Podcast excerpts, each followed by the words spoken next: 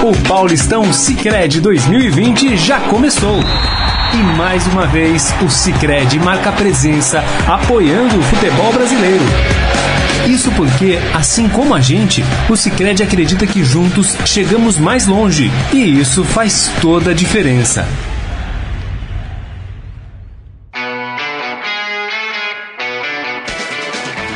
Acompanhe agora os principais assuntos esportivos do dia e as últimas notícias dos campeonatos. Estadão Esporte Clube. Muito bem, começando mais um Estadão Esporte Clube. Hoje, quinta-feira, dia 11, aí não, dia 12 de março de 2020. Sejam todos bem-vindos ao programa. É, já agradeço a presença de todos, lembrando que vocês podem é, participar da nossa aqui do nosso programa através da transmissão pelo Facebook, facebook.com barra Estadão Esporte. Já deixa eu dar aqui o meu boa tarde para ele, Guilherme Amara. Tudo bem, Guilherme? Boa tarde, Grisa. Tudo bom? Boa tarde a todos. Prazer estar aqui novamente. É isso aí, ó. No programa, claro, a gente vai falar sobre a vitória do São Paulo. São Paulo jogou bem e fez gol, hein, rapaz? Olha só, tudo que a torcida São Paulina queria. A gente vai falar muito de Libertadores, mas a gente vai abrir o programa, né, falando sobre o problema do coronavírus, o Covid-19. Isso porque desde ontem, quando a Organização Mundial da Saúde reclassificou como uma pandemia, então várias entidades esportivas passaram a adotar. É adotar ali, medidas de precaução de contágio do Covid-19. Então, o que, que a gente tem no momento?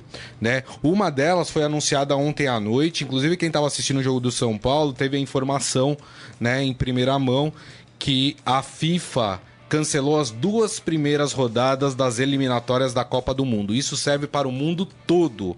Ou seja, o Brasil que jogaria no final deste mês com Bolívia e Peru não jogará mais. É, esses jogos serão adiados.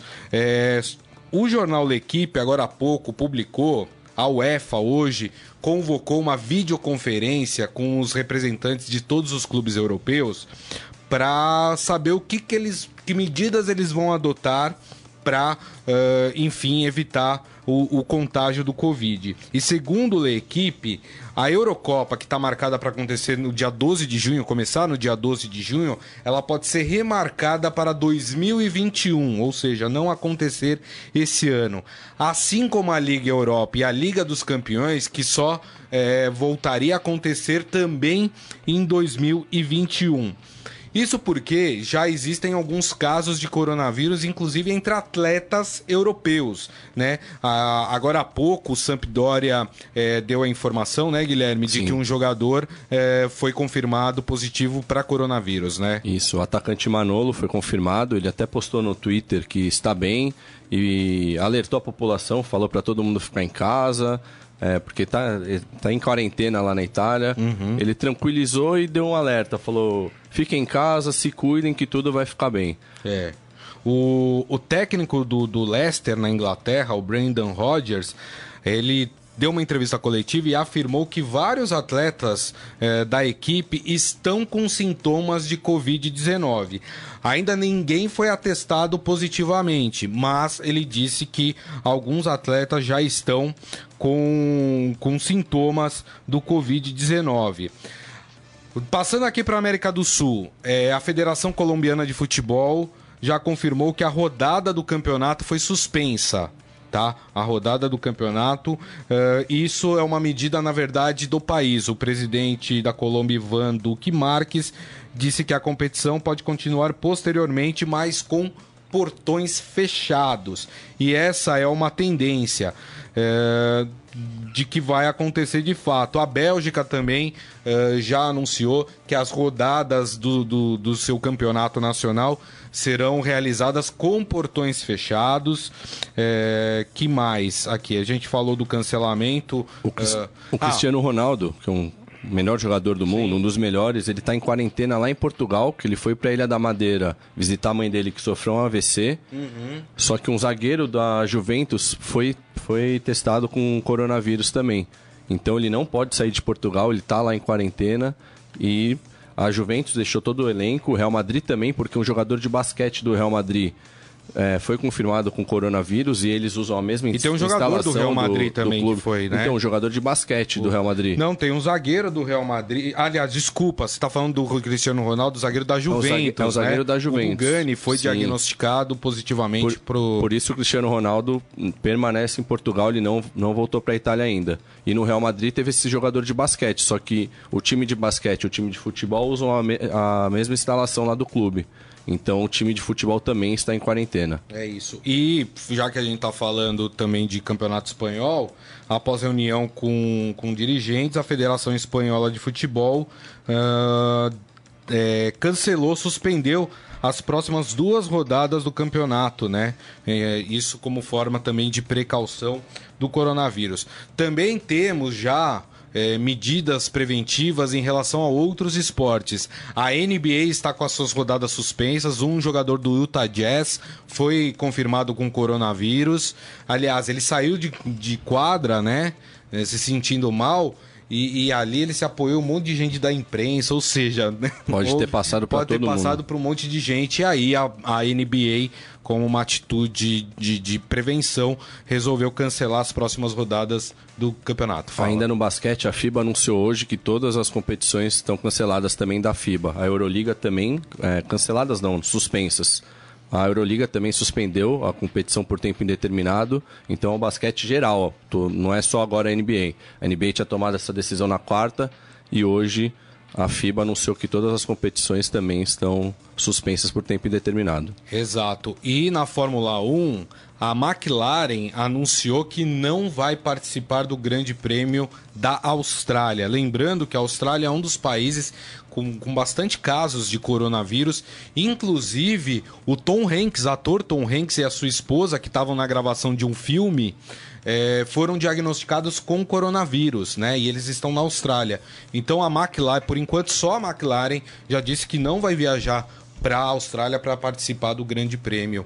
Mais alguma informação em relação aos esportes ou a gente deu um apanhado geral aí do que está acontecendo, hein, A Guilherme? gente deu um apanhado geral, tem muita coisa acontecendo hoje, principalmente desde ontem para hoje, muitos, muitas competições sendo adiadas, suspensas, até canceladas, e agora fica expectativa mais pela Olimpíada.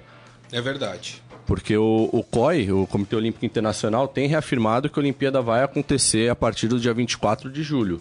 Mas com esse aumento dos casos, É. eu acho que uma hora o COI vai ter que se posicionar de outro jeito. E aí vai, vai envolve dos- muita gente. E vai depender dos países, né? Porque tem país que pode falar, ó, não vou mandar meus atletas. Claro. Né? Como forma de proteção, não vou mandar meus atletas. Vale lembrar também aqui na América do Sul, a gente falou de Eurocopa, que pode só acontecer em 2021. Em junho também teremos Copa América aqui, né? Que vai ser disputada na Argentina e na Colômbia. Então, assim, é, já há uma primeira decisão da Comembol de, de, de- de suspender. Quer dizer, não foi da Comembol, foi da FIFA, né? De suspender as eliminatórias. A Comembol é, parece que vai, vai conversar com os clubes para saber o que, que vai fazer, se vai suspender as próximas rodadas da Libertadores, ou se vai somente fechar os portões dos estádios, mas e aí as rodadas aconteceriam normalmente, né? Então a gente está nessa expectativa. E isso pode afetar também a Copa América, né? Claro, é porque tem, ainda mais sendo em dois países, tem muito fluxo de pessoas. E o, o Paraguai já tomou a decisão que os eventos lá é, não, não terão público por pelo menos 15 dias. Ele, o governo pode aumentar esse, esse prazo para não ter torcida. E a Argentina também cancelou, é, é, suspendeu os eventos por 15 dias também. É isso aí. E tem algumas coisas aqui, né, Pra você ver, às vezes as pessoas e não é pra criar pânico em ninguém, viu, gente? Pelo amor de Deus, né? Agora há pouco o Ministério da Saúde deu uma coletiva, são 60 casos confirmados no Brasil, diante do tamanho da população brasileira, né? Me- bem menos de 1% da população brasileira, né? Ah, tá, tá aí ou suspeita ou com coronavírus, então não é pra alardear ninguém, mas os cuidados básicos precisam ser tomados. Até porque a gente acha, muitas vezes, que isso não pode acontecer, acontecer com a gente. Ah, não, mas eu não viajei, eu não fui para o aeroporto, tudo, né? Hoje, por exemplo, foi até, agora há pouco teve a confirmação, o, o secretário de comunicação do presidente Jair Bolsonaro foi atestado positivamente para coronavírus, o Fábio Weijarten, né? E, e ele teve com o Trump, ele teve com o presidente Bolsonaro. Então, quer dizer, você vê que a coisa, ela tá mais tá. próxima do que a gente possa imaginar. Tá tomando uma proporção maior do que muita gente imaginava quando o primeiro caso aconteceu na China, lá em Wuhan, quando teve esse, esse surto. A gente não esperava que viria para todos os países assim de forma tão rápida. É, é, muita gente perguntando também, ah, e o Campeonato Paulista, né? O que, que vai acontecer? Agora há pouco também nós tivemos a coletiva do governo do estado de São Paulo, né? Até porque a gente tem alguns eventos que vão acontecer aqui em São Paulo, tem o Lola Palusa, né? Enfim, é, a, a decisão do governo do estado de São Paulo é deixar na mão dos organizadores dos eventos quais medidas vão tomar de prevenção. O governo não está impondo nada para ninguém. Ou seja, tipo, o governo não está. Ó, oh, não pode ter evento com grande aglomeração. Nesse caso, a Federação Paulista teria que parar o Campeonato Paulista, é, o Lola Palusa não poderia acontecer. Enfim, parece que vai ter o show do Backstreet Boys também aqui no, no Allianz Parque, né? Não aconteceria. Mas a, é, a, a, o governo do estado passou essa decisão para os organizadores. Então, é, o Campeonato Paulista, por exemplo, a Federação Paulista é que vai ter que ditar aí as medidas que vai tomar é, em relação ao Covid Covid-19, é, desde a suspensão das rodadas até o fechamento dos portões para a torcida. Enfim, a gente ainda não tem essas informações, né? E para quem tá pensando aí nos shows, né, no Lollapalooza, no Backstreet Boys, é, também ainda não há nenhuma informação oficial do que vai acontecer com esses eventos. É, Enfim, a, a gente tá Federa tá acompanhando. A né? Federação Paulista é, informou ontem que está em contato com os clubes, com os departamentos médicos, para saber quais medidas os clubes estão adotando e pro caso tenha algum caso confirmado em algum clube, avisar imediatamente a Federação Paulista para não se alastrar. Isso. É, e, mas eu acho que o mais importante, o recado que precisa ser dado nesse momento é, é, é o não pânico, né? Também a gente não pode entrar numa situação de, de, de pânico geral, né? Por exemplo, na Europa eu estava vendo que as pessoas estão é, estocando comida em casa, né? O supermercado já está faltando coisa em, em, nos mercados, né? Porque as pessoas estão estocando comida com medo de sair de casa, enfim, né? É, eu acho que todo cuidado é pouco né? É, cuidado demais nunca é demais, né? Mas assim, também a gente não pode deixar que isso vire uma, uma situação em que a gente comece a lotar posto de combustível, mercados, enfim, essas coisas, né? É, o Brasil ainda é um dos países que, que, que registrou menos casos no mundo, então é, é bom que fique esse recado, né? E, a, e, nós, como comunicadores, né, Guilherme, a gente precisa ser responsável diante daquilo que a gente fala, né? Claro. Verdade? Para não gerar o pânico é, na população. Ó, o Daniel Souza está aqui com a gente, Fátima Abraço também, o Adi Armando também aqui com a gente, todo mundo.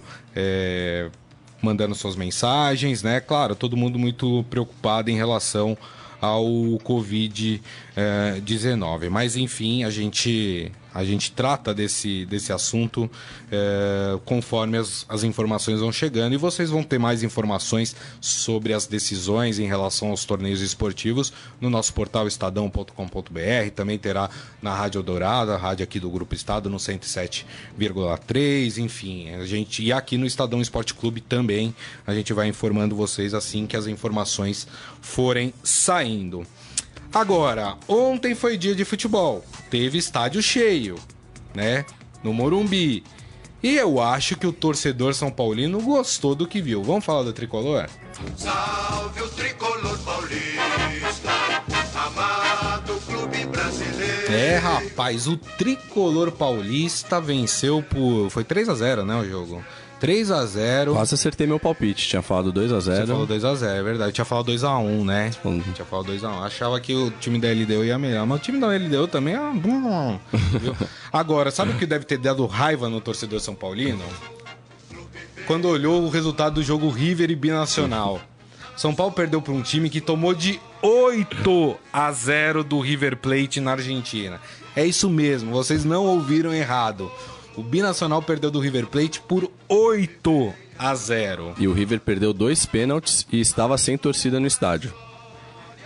É duro, né? Eu sei, São Paulino, eu sei que, que houve sofrimento, mas o jogo de ontem, né, mostrou aí que o São Paulo conseguiu é, juntar duas coisas que a torcida queria há muito tempo, que era jogar bem e fazer, fazer gols, gols, né? O São Paulo fez esses, é, o São Paulo teve esses dois elementos no jogo de hoje e explica muito por que, que o São Paulo conseguiu o resultado, né? É, o São Paulo vinha jogando bem, esse foi até um assunto que a gente falou ontem aqui, que o principal problema vinha sendo a finalização do São Paulo. Uhum. O time criava, é, conseguia chegar bem ao ataque, mas acabava errando o chute. E ontem esses chutes entraram. São Paulo jogou muito bem, é, fez dois gols rapidamente, isso acaba dando uma tranquilidade. A torcida foi junto com o time uhum. e acabou vencendo de forma tranquila. No fim do jogo, poderia até ter feito o quarto ou quinto gol. O Sornoso ainda foi expulso, o São Paulo teve mais chances, o Pablo é. acabou perdendo uma chance boa, mas 3 a 0 ótimo placar, dá uma respirada e chega mais confiante para pegar o River agora na terça-feira, é. se não tiver nenhum, adi nenhum adiamento se, por causa se do coronavírus. Mantida, é, exatamente. É, e, e foi super importante para o São Paulo esse resultado, né? Era um jogo fundamental claro. para o São Paulo vencer, né? Já que tinha perdido a primeira partida, o São Paulo conseguiu conquistar a sua é, vitória.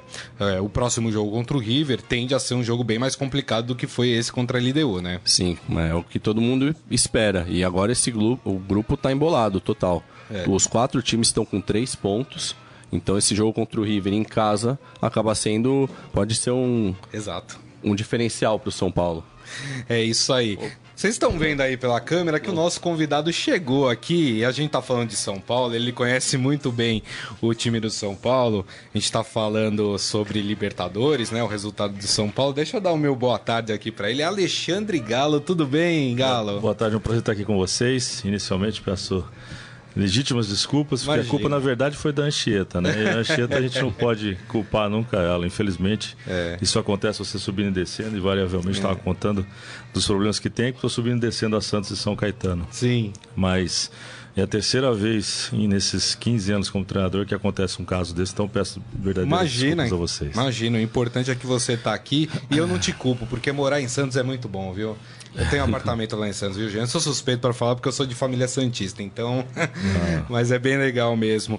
E aí, Galo, como é que tá esse São Caetano? Como é que. que é, você vê esse campeonato paulista. E a gente tá falando um pouco de São Paulo, a gente vai falar mais do São Caetano, mas queria que você desse as primeiras impressões sobre o time do São Caetano. Você acha que o time pode chegar longe? Como é que você vê é, a evolução da equipe? Então, na verdade, está sendo uma surpresa muito grande para mim. Primeira vez que trabalho nessa na, na A2, né? E, Sim. E, assim, eu tive no Atlético Mineiro como diretor de futebol em 2018. Sim. Depois fiquei o ano inteiro parado de 19 em função de um outro projeto de vida que eu tenho em paralelo ao futebol tá. também.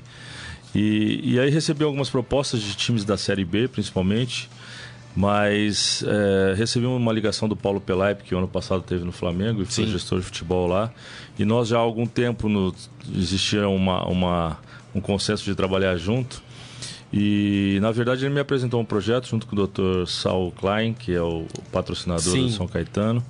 Eles fizeram realmente uma revolução política lá em todo todo toda a direção que existia no São Caetano praticamente saiu e eles estão recomeçando um clube do zero. Tá. Então eu me senti atrativo por duas situações. Você poder ajudar de uma maneira, de uma visão específica que uhum. você tem no uhum. futebol, trabalhar com um grande profissional que era o Paulo, que a gente já vinha tentando já há algum tempo trabalhar junto. Nós estamos realmente é, reformulando tudo o que está acontecendo em termos de gestão no clube. E, e, assim, a gente tem que estar tá reformulando e tem jogo domingo, né? Claro. Então, é. não tem jeito. Então, eu peguei uma equipe praticamente montada, nós fizemos, trouxemos agora quatro atletas. É, um deles já tinha trabalhado comigo, dois tinham trabalhado comigo, o Bruno Moraes, centroavante, o Domingos, zagueiro também. Sim. É, é, e aí o Madison também veio trabalhar com a gente, o Acácio, um lateral esquerdo. Então, efetivamente, ainda tá, a gente está é um, um, um, time que ainda está em montagem.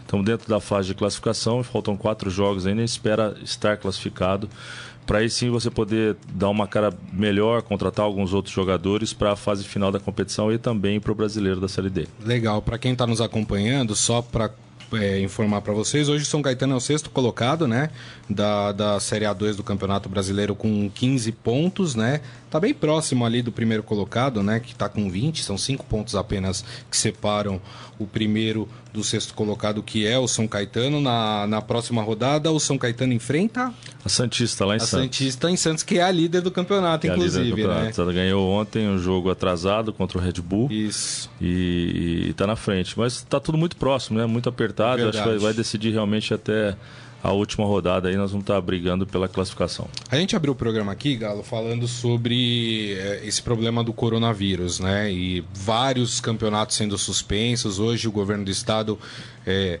liberou as federações e organizadores de grandes eventos para tomarem as medidas de precaução que, que achem necessárias. Eh, queria saber do seu pensamento, como é que, que os jogadores estão tão reagindo a esse momento? A gente vê vários campeonatos na Europa sendo suspensos. Existe a probabilidade aqui, por exemplo, da Libertadores, eh, as próximas rodadas serem com portões fechados ou nem acontecer. As eliminatórias da Copa do Mundo foram canceladas, as duas primeiras rodadas. Eh, a gente ainda não sabe o que a Federação Paulista eh, vai fazer, mas existe um receio também por parte de vocês e dos jogadores em relação a isso? Claro que existe. Acho que quando chega nesse, nesse ponto de uma pandemia, é uma coisa mundial. Então, quer dizer, eu acho que vai ser inevitável quando explodir essa questão aqui no Brasil e, e ela vai acontecer, não tem como. É, eu acho que essa epidemia vai chegar e vai chegar forte. Então, eu, eu acredito que os eventos todos eles, eles vão parar. Eu acho que a gente tem que primeiro prezar pela vida e o esporte, é claro que ela está em segundo plano nesse sentido. Então, é, eu, eu acredito que que esses eventos fechados ou com aglomeração, como, como acontece no futebol, eles vão ter que dar um tempo, pelo menos aí até, até se normalizar. É uma situação que eu acho que inicialmente não vai de- de- deve demorar uns 3, 4 meses para ter uma, uma normalidade, descobrir alguma coisa que possa vir Claro. aí ajudar a encerrar com essa, com essa doença ou minimizar pelo menos. Antes de passar a palavra para o Guilherme, só atualizar, já que a gente está falando de coronavírus, a Federação Portuguesa de Futebol acabou de anunciar a suspensão dos torneios de futebol no país, assim como o- a Federação Holandesa de Futebol, que suspendeu o- os campeonatos até o dia 31 de março. Né? A, gente, a Europa tem, um- tem uma situação mais grave do que a nossa, né? E a gente vê praticamente todos os países suspendendo seus torneios. Fala, Guilherme. Eu queria aproveitar esse gancho também do coronavírus. Queria saber se o São Caetano tem tomado alguma medida para evitar é, o contato assim de jogadores e se a Federação Paulista é, manteve contato com o clube para saber o que, que tem sendo feito. Se tem alguma medida de prevenção já acontecendo agora, mesmo com os campeonatos em andamento. Não, ainda não. A prevenção tem sido a mesma que para toda a população, né? Que é o tentar o máximo de higiene possível. Estamos tentando evitar a questão dos, dos cumprimentos, mas no futebol como é que você vai fazer isso? É. É uma situação extremamente difícil, né? Ninguém comemora um gol sozinho. vai ser bem complicada. E... Mas eu, eu eu acho que quando chegar aqui, por exemplo, na Grande São Paulo, quando houver uma, uma questão de muitos casos, eu acho que a federação inevitavelmente vai tomar essa. vai ter que parar, porque senão é, a gente tem que prezar, como eu disse aqui, pela vida primeiro. E o esporte pode esperar um pouquinho, se adaptar um pouco mais esse ano. Apertar vai ficar ruim para todo mundo, mas não tem jeito, a gente tem que prezar pela população, pela grande massa de população que, que vive e, e- e absorve o esporte de uma maneira muito intensa. Exatamente. Falar, a gente tava falando de São Paulo na Libertadores aqui, Galo, e você passou pelo São Paulo, né? Conhece muito bem aquele ambiente e tudo. É, o- até a partida de ontem, Fernando Diniz pressionado, muita gente já pedindo a cabeça do treinador, como é de costume aqui no Brasil, né? Ninguém dá tempo dos treinadores trabalharem aqui no, no país. E ontem a gente tava até brincando né, que o, o Diniz conseguiu reunir as duas coisas que o torcedor São Paulino esperava: jogar bem e fazer gols. São Paulo conseguiu fazer. É, você conhece o Fernando Diniz também, tudo. Queria que você falasse um pouco desse São Paulo, né? É, tem que dar tempo pro Diniz trabalhar. O São Paulo pode ainda evoluir bastante no seu modo de ver, Galo. É, eu acho que essa, essa é uma máxima discussão que a gente vem tendo no Brasil aí e, e- e a vinda do Jorge Jesus e o sucesso do Flamengo, acho que é importante para a gente colocar em pauta tudo isso. Infelizmente, o futebol brasileiro, é, a, gente se acostumou, nós é, estamos dentro do futebol, vocês da imprensa e a torcida, a, a gente fazer uma análise num patamar só, a vitória e o, e o, e o desempenho. Verdade. É, são patamares bastante distintos e, e isso aí atrapalha muito o futebol, sabe? Porque o futebol ele é apaixonante porque ele é imprevisível. Então a análise tem que ser feita crua, a gente que está dentro da bola, tem que ser do desempenho. Né? Porque ganhar, perder, empatar, isso faz parte do jogo. Claro. E infelizmente os, os treinadores até mudam a sua maneira de, de, de ver futebol, de atuar. É, para que minimize essas questões, porque constantemente essa pressão ela é extremamente prejudicial ao nosso futebol. Então veio um cara de fora, precisou vir um cara de fora para jogar como a gente sempre jogou. É evidente que montou uma equipe, um esquadrão, uma seleção brasileira, gastaram 200 milhões inicialmente e mais uma quantidade dessa nesse ano novamente. Uhum. Tem um super time. E, e, a avaliação que se tem hoje do Flamengo é ao contrário. Não é mais dos resultados, não é mais dos resultados, é do desempenho. E essa é a verdade do futebol. A análise tem que ser feita, tem que ser pelo desempenho do que acontece. Uhum. Ganhar ou perder faz parte desse esporte. É. Mais do que dos outros. Uhum. Que no basquete o melhor sempre ganha do pior. E no futebol não. A paixão está nisso. Por isso que ele é o grande esporte mundial. É. E infelizmente no Brasil a análise que é feita é simples e, e, e, crua, e vaga, e vazia, que é o 1 a 0 É. Nós tivemos um jogo agora que era para nós estarmos ali entre os três primeiros colocados, que nós jogamos contra o Red Bull. Vou te contar uma história. Nós tivemos pelo menos umas oito finalizações contra uma. Aos 40 do segundo tempo, teve um pênalti para nós.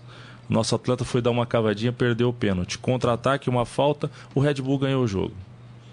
Eu fui extremamente criticado. Então, quer dizer, essa crítica, ela é vazia para nós do futebol. Para quem não assistiu o jogo, né? Ela é vazia, ela tem que ser. Então, essa análise, essas mudanças de critérios na análise, não só da imprensa, mas principalmente claro. do grande público uhum. que consome a imprensa brasileira, ela tem que se mudar. Então, hoje fica todo mundo falando, pô, que bacana, o Flamengo está jogando muito bem. Isso sempre aconteceu.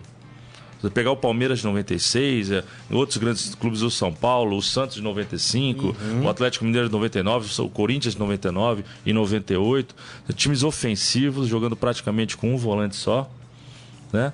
extremamente ofensivos, tentando jogar futebol e, e, e, a gente precisou que acontecesse isso, que eu acho muito bom. Essa troca, essa vinda de treinadores para cá é muito bom, porque também a gente já teve oportunidade de trabalhar em outros países eu trabalhei na Arábia Saudita, Japão e Emirados Árabes, então fui muito bem recebido lá também. Então é importante que isso aconteça, mas que essa análise seja feita num critério um pouco mais amplo. É, mas você acha que, que tem mudado essa tendência, essa análise?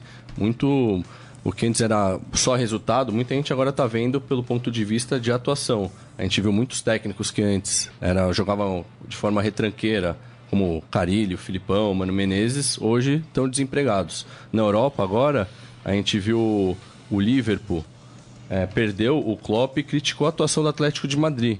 Isso. Que falou, não, eu não acredito que o Atlético, com os jogadores que tem, joga dessa forma. Você acha que isso tem mudado, essa análise? A galera tá... Acho que não, cara. Eu acho que, por exemplo, não pode o Brasil ter aí...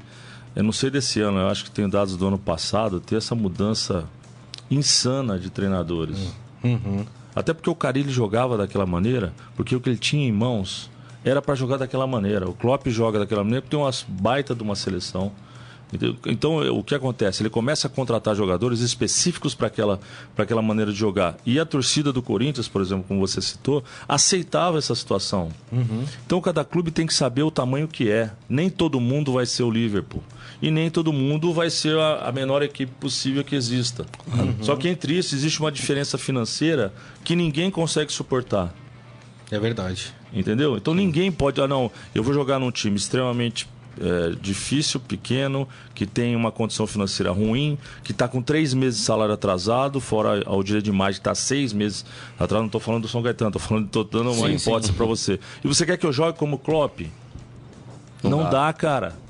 Você tem que avaliar seu elenco, né? Exato, não dá. Então essa, essa diferenciação é que é, nem todo mundo faz. A gente espera que todo mundo faça, mas nem todo mundo faz. Saber quem é você para saber onde é que você pode chegar.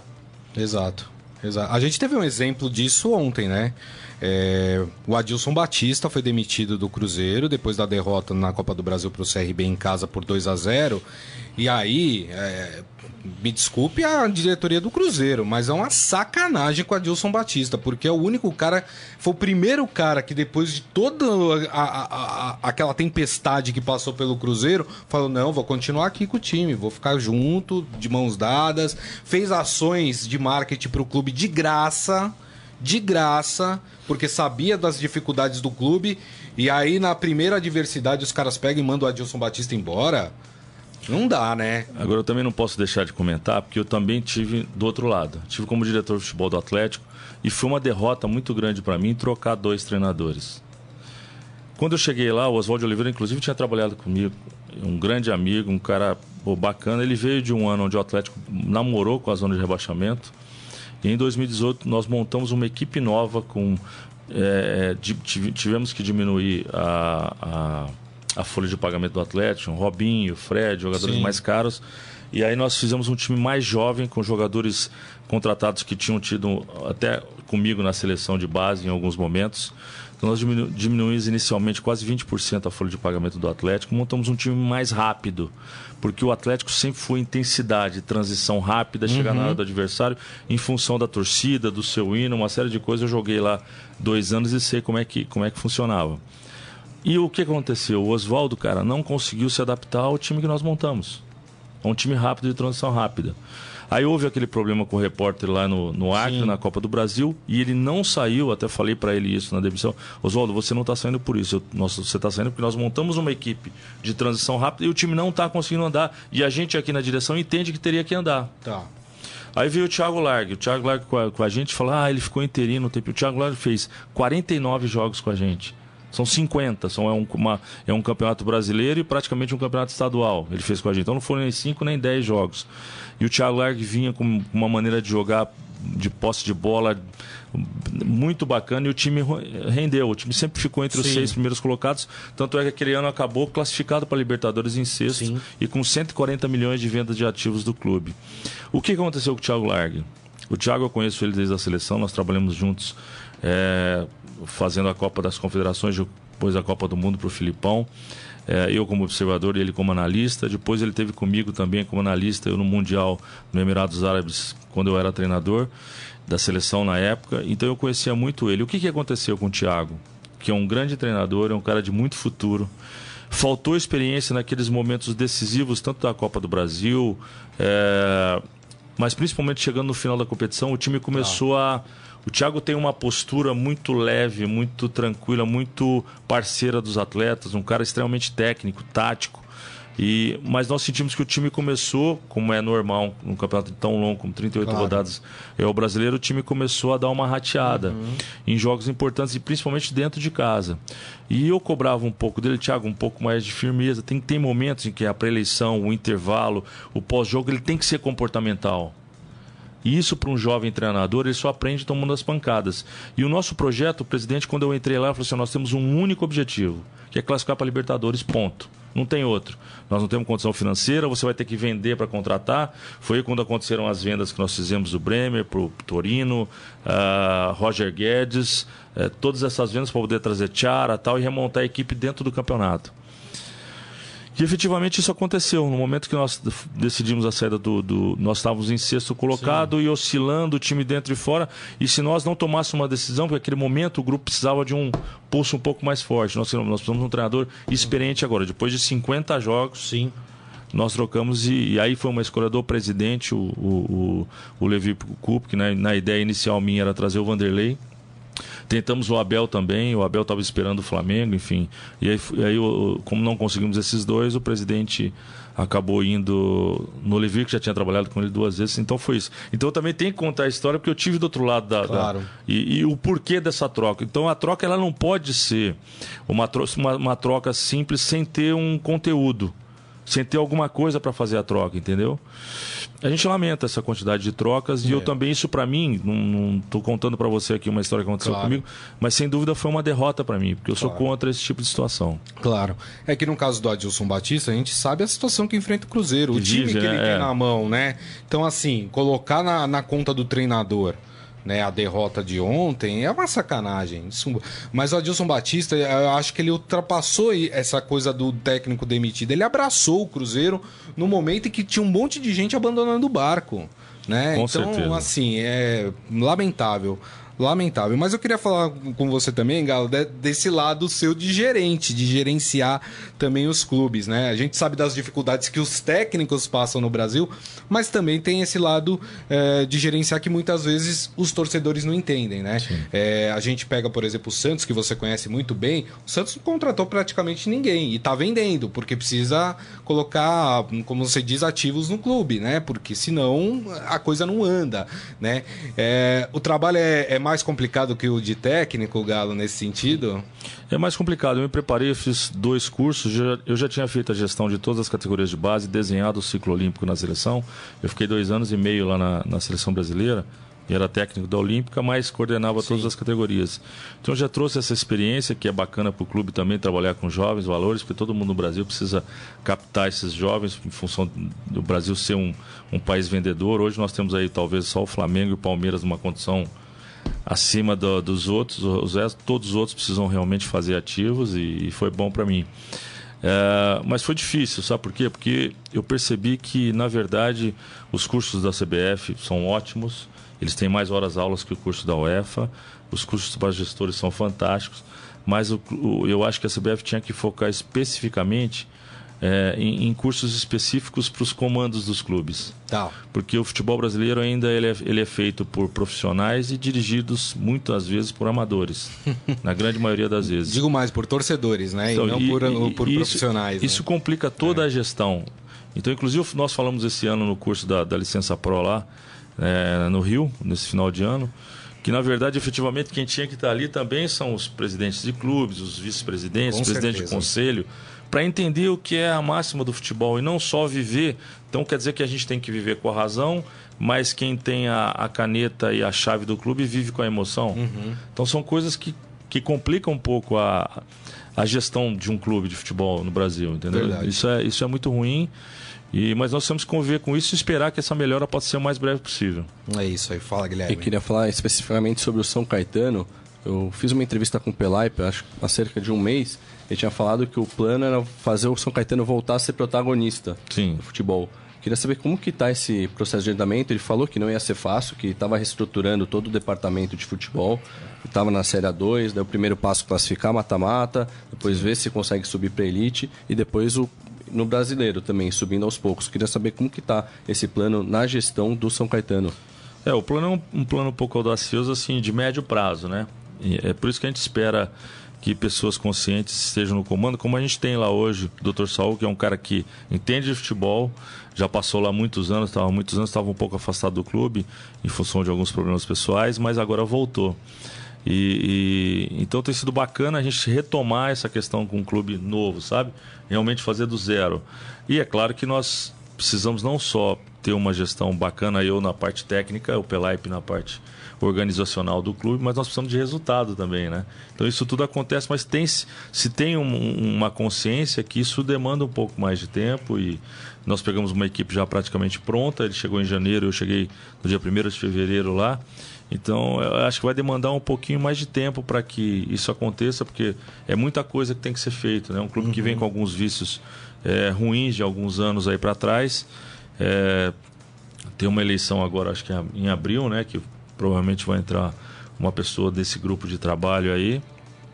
E vamos ver, estou animado porque trabalhar com o Paulo, um cara extremamente autêntico, eu sempre quis trabalhar, e com o Dr. Saul também, como patrocinador da equipe. É, então tá sendo, tá sendo bom. Tô gostando de estar tá lá, tô feliz. Eu queria voltar para o campo e numa condição dessa de recomeço, ele é atrativa para todo Verdade. treinador que tem, porque muita coisa você pode colocar do que você realmente E com um pensa. projeto sério, né, Galo? Não Exatamente. é uma, uma, coisa de um aventureiro que tá Exatamente, tá entrando, são né? pessoas sérias e, e, e, por isso a minha, a minha escolha também foi bacana. Olha, o Henrique Machado Tigre aqui na nossa é, transmissão falando, esse sim foi jogador top né? Ele tá falando isso porque ele é Santista. E eu, como Santista, também devo concordar que o Galo foi um dos melhores jogadores que eu vi passar pelo Santos. Então. Ah, eu é... agradeço as palavras, eu acho que eu fui um jogador determinado. eu acho que eu sempre agradeço a Deus, porque eu acho que eu queria muito, sabe? E quando se quer muito, se consegue. Por exemplo, eu, eu sempre falo, meu, falo inclusive para meus filhos, é. em todos os clubes que eu passei, tinham volantes melhores do que eu. Quem jogava era eu. Porque a hora que toca a banda, isso aí faz uma diferença muito grande. É verdade. A tal da personalidade no futebol, ela conta é. muito. Então eu acho que eu fui, eu agradeço as palavras dele, mas eu acho que fui um, um esforçado que lutou muito. É. Não, eu acho que mais importante, você foi um líder dentro de campo, né? Sim. É, as equipes viam em você a, a, figura de um líder dentro de campo. E é super importante os times terem essa figura de líder dentro de campo. E difícil né? hoje você encontrar esse Verdade, atleta, né? Muito, muito em função dessa modernidade do futebol, das, das próprias redes sociais, os jogadores estão muito mais independentes, né? Eu, eu até falo para os meus atletas muito que eu combinava com o zagueiro quando eu jogava. Eu saía numa cobertura na linha de fundo, o zagueiro podia vir por trás que eu ia eu ia toda hora na linha de fundo para o cara me cortar, para o uhum. zagueiro vir e receber a bola. Então, esse tipo de contato a gente tinha no café, pós-almoço, no, no lanche da tarde.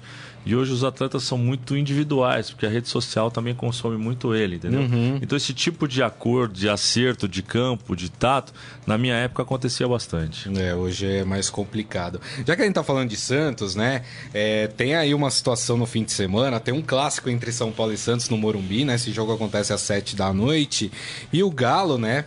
Jogou nas duas equipes, né? Sim. né? Trabalhou nas duas equipes, enfim. E aí eu queria ouvir de você uma análise sobre as duas equipes, né? O Santos com um técnico estrangeiro, o Gesualdo, que ficou um período aí também com a corda no pescoço, agora a coisa melhorou para ele. A gente já falou um pouco do São Paulo, do Diniz também, que sempre tem aquela pulga atrás da orelha em relação ao trabalho dele. Queria que você fizesse uma análise desse jogo, o que você pensa para essa partida e, e falasse um pouco dos clubes também, da experiência que você teve nessas duas equipes. Ah, acho um jogo, um jogo equilibrado, né? Acho que clássico sempre entra a questão emocional, que é muito importante, entra a, a mente do atleta ali que tem que estar sempre preparada, sempre concentrado, porque é um jogo que vai além de, de, de forças é. normais, né? Então eu acho que é um clássico difícil para o Santos praticamente para jogar no Morumbi. O São Paulo é muito forte no Morumbi. É, é, claro que o Gesualdo vem tentando organizar uma equipe, demandou um pouquinho mais de tempo. Houve um encaixe mais rápido com o São Paulo. Isso a gente tem que respeitar, né? Uhum. Até pelos atletas que tinha. Claro. E, mas eu acho que tem que dar tempo para trabalhar. Não, não tem como você em dois meses você dar uma cara bacana com tanta mudança, né? Que, que tem no futebol. E, e, o próprio Fernando também com o estilo próprio dele no São Paulo, porque eu acho que tem que se entender, Sim. esperar e deixar. Porque o importante é fazer escolhas específicas para o treinador, para saber o que você tem em mãos, né? Eu vi até falando sobre essa questão um tempo atrás aí, o, o, o Petralha lá no Atlético Paranaense. Eu mandei uma mensagem de parabéns para ele, fazendo entrevistas com os profissionais. E são poucos os lugares que te entrevistam para ir você saber o que, que, é que você quer, que rumo que a equipe tem, qual que é a característica, jogadores mais jovens, jogadores mais experientes, uhum. se ele tem um vestiário bacana. Então, para você trabalhar no clube você tem que entender o que você tem na mão para fazer a escolha específica do, teu, do, seu treinador. Por isso tem que se dar um tempo. Quando o São Paulo fez a escolha do Fernando Diniz, foi de uma transição mais lenta, de posse de bola, de um jogo mais parecido ao que é o Barcelona, que, é, não muito parecido com o que é o futebol brasileiro de transição mais rápida, mas tem que se respeitar isso aí. Uhum. Então, quando se escolheu, é, tem que se dar um tempo agora para que a coisa aconteça. Claro. Entendeu? E realmente ver onde é que pode chegar. Mas eu acho que é um, é um jogo bem equilibrado e são duas grandes equipes. E você também me perguntou da minha passagem no São Paulo, tipo, dois anos, um clube maravilhoso, sempre todo mundo sempre teve vontade de jogar no São Paulo. O Santos também foi o clube que me acolheu. Joguei cinco temporadas no Santos, fui comprado pelo Santos do Botafogo de Ribeirão Sim. Preto onde vim, também fui muito feliz. Infelizmente, nós perdemos aquela competição lá que marcou bastante a história do Santos de 95. Eu tava no estádio. É, e Milton tava... Neves, toda vez que me encontra, fala assim: o campeão brasileiro de 95, o Alexandre. É, e foi mesmo, viu, e... gente? Mas são dois grandes clubes e duas grandes equipes. Claro. Claro, muito legal, muito legal mesmo. O, o, Galo gostou tanto de Santos que mora hoje em Santos, né? Verdade, verdade. Mas é, é, é, bem interessante a gente até falar. É claro que fazer uma análise entre dois clubes vai muito, depende muito da, das pessoas que estão comandando o clube no momento, né? Claro. Quer dizer, tem o, você tem o clima da cidade, o clima dos torcedores, isso é único. Mas para você fazer a análise, você analisa do tempo que você estava lá, né? Não adianta, as diretorias vão mudando, os pensamentos vão mudando, é. né? Então não dá para fazer essa análise. Uma última pergunta para o Galo, Guilherme. Ainda sobre o Santos e, e São Paulo, os dois técnicos falaram que não vão poupar O Santos está também na Libertadores, joga na terça, o São Paulo também joga na terça. Queria saber, você com essa sua experiência de jogador, de técnico, agora gestor, se esse período é bom, precisa poupar, ou se dá para aguentar mesmo e o, os técnicos não precisam poupar os jogadores? Cara, eu acho, eu acho que muito em função do começo do ano, né? Eu acho que é, poupar às vezes é importante quando você está no segundo semestre. Porque ainda quando você tem os jogadores vieram de uma pré-temporada, e você tem dois jogos em sequência extremamente difíceis e, e, competitivos, eu acho que vale a pena você apostar. Porque aí depois desses dois jogos, como eles têm um clássico e um jogo da Libertadores, você pode criar no outro jogo em seguida um tempo maior de recuperação para os atletas. Mas se fosse talvez no segundo semestre, talvez eu mudaria a minha resposta para você. Mas como a gente está começando a competição, ainda começando o ano, eu acho que é viável, eu acho que é importante, porque um, um clássico define muita coisa. E além disso, tem tudo aquilo que a gente começou a conversar aqui no começo, né? Que um clássico é, causa uma pressão, causa uma turbulência muito grande. É uma derrota pode uma derrota causa já uma turbulência. baixar a confiança para o jogo da Libertadores. Então, infelizmente, o, o, treinador tem que pensar nisso em função da nossa cultura, uhum. que é uma cultura que está nos, nos, atrapalhando, né? É. Mas eu acho que em função técnica, eu acho particularmente, é claro, a gente está dando uma opinião, estando fora, só quem está lá dentro vive o dia a dia, sabe qual que é o, é o tamanho da pressão que existe. Mas eu acho que por ser começo de ano, acho válido. É isso aí. É, eu, eu vi o jogo do Santos contra o Delfim, achei que a equipe cansou no segundo tempo. Né? O time é, jogou no fim de semana com o time titular e na terça e na terça-feira no segundo tempo achei que houve um cansaço da equipe. Mas também tem o fato das equipes não estarem classificadas ainda no Campeonato Paulista, né? Então também não pode é. vacilar muito. Se vacila, acaba ficando para trás, né, Galo?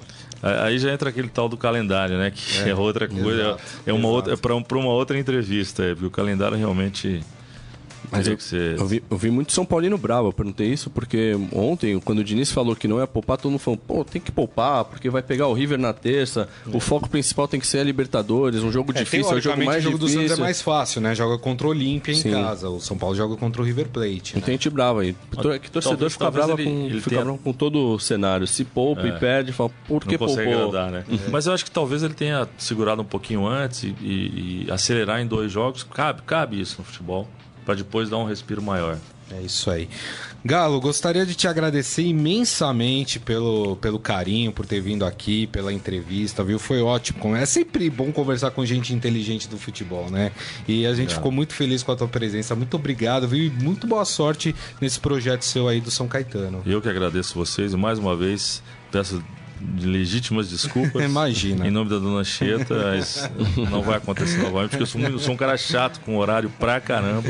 Mas fica tranquilo. E agradeço a vocês pela oportunidade, é sempre um prazer, estarei sempre aberto aí pra gente conversar sobre futebol, é muito bom sempre. É isso aí, queria agradecer também a Daina Barossi aqui, da assessora da Tudo Comunicação aqui, que, que pôde trazer o Galo aqui para conversar com a gente aqui. Muito obrigado, viu, pela pela confiança. Obrigado a vocês. Queria agradecer também aqui o Guilherme Amaro, meu companheiro de programa. Muito obrigado, viu, Guilherme? Eu que agradeço, Grisa. Sempre um prazer estar aqui. Obrigado, Galo. Obrigado, Sempre um bom é conversar com gente de futebol assim. Só mais uma informação, ó, Racing Nacional hoje pela Libertadores terá portões fechados, anúncio agora há pouco, é um anúncio do governo argentino, tá, que tá é, tomou essa decisão de os eventos esportivos serem com portões fechados, então esse jogo com portão fechado. Fez que nem o Paraguai tinha feito, agora isso. o governo argentino tomou essa mesma medida. É isso aí. Gente, mais uma vez, meu muito obrigado a todos aqui que participaram, assistiram o programa. Lembrando que daqui a pouco o programa também estará disponível para vocês em formato podcast, portanto vocês podem ouvir ou baixar pelo aplicativo de streaming da sua preferência. Mais uma vez, meu muito obrigado. Amanhã, meio-dia, nos vemos aqui no Estadão Esporte Clube. Grande abraço. Tchau, tchau. Você ouviu Estadão Esporte Clube. Jogando junto mais uma vez com a maior instituição financeira cooperativa do país, o Paulistão Sicredi 2020 vai dar o que falar. Por isso, o Sicredi quer estar ao lado de todas as torcidas do campeonato. Afinal, comemorar juntos é muito melhor.